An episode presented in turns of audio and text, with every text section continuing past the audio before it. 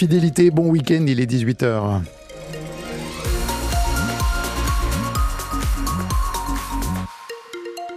On continue de vous gâter, mais pour le moment, c'est l'information. Et l'information vous est présentée par Marie Martyrossian.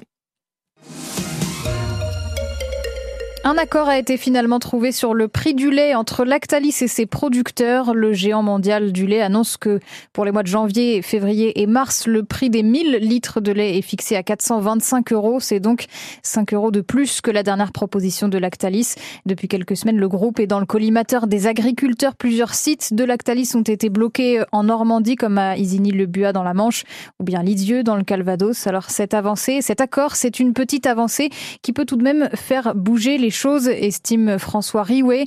Il est le secrétaire général de la FDSEA dans la Manche être obligé d'en arriver à tout ce qu'on a déployé comme moyen pour euh, juste faire appliquer euh, un coût de production, ça devient quand même euh, usant. Néanmoins, ça reste une avancée. Ça donne un, signal pour le reste de la filière laitière, parce qu'on sait bien que bon, Lactalis est un acteur majeur dans notre département et, dans le reste de la France. Donc, c'était important que, même pour la reconnaissance des OP, hein, qu'il y ait un, accord. La seule chose que je regrette, c'est que voilà, on est encore à, à court terme. C'est pour ça que je dis c'est juste une petite avancée selon nous. On a un renouvellement des générations des agriculteurs qui vont partir en retraite.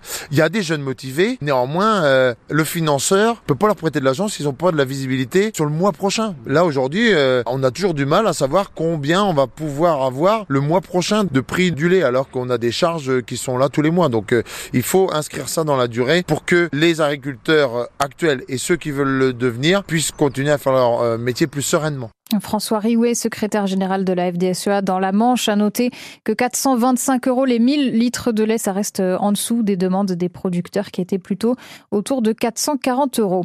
François Riouet qui s'est exprimé donc en marge d'une visite dans la Manche de la présidente de l'Assemblée nationale aujourd'hui. Yael Braun-Pivet s'est notamment rendue à Avranches où elle a évoqué le sujet des violences intrafamiliales.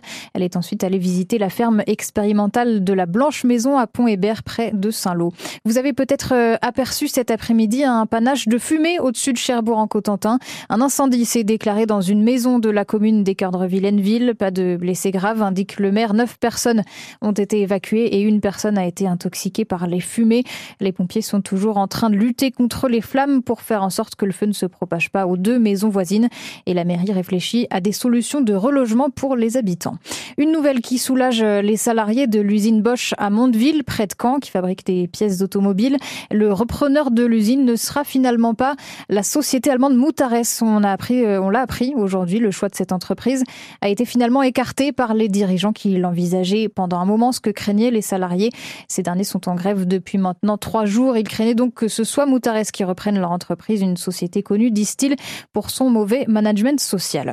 Ils ont été choisis pour veiller sur la ville de Caen pendant 365 jours. Ça y est, les 730 veilleurs ont été trouvés.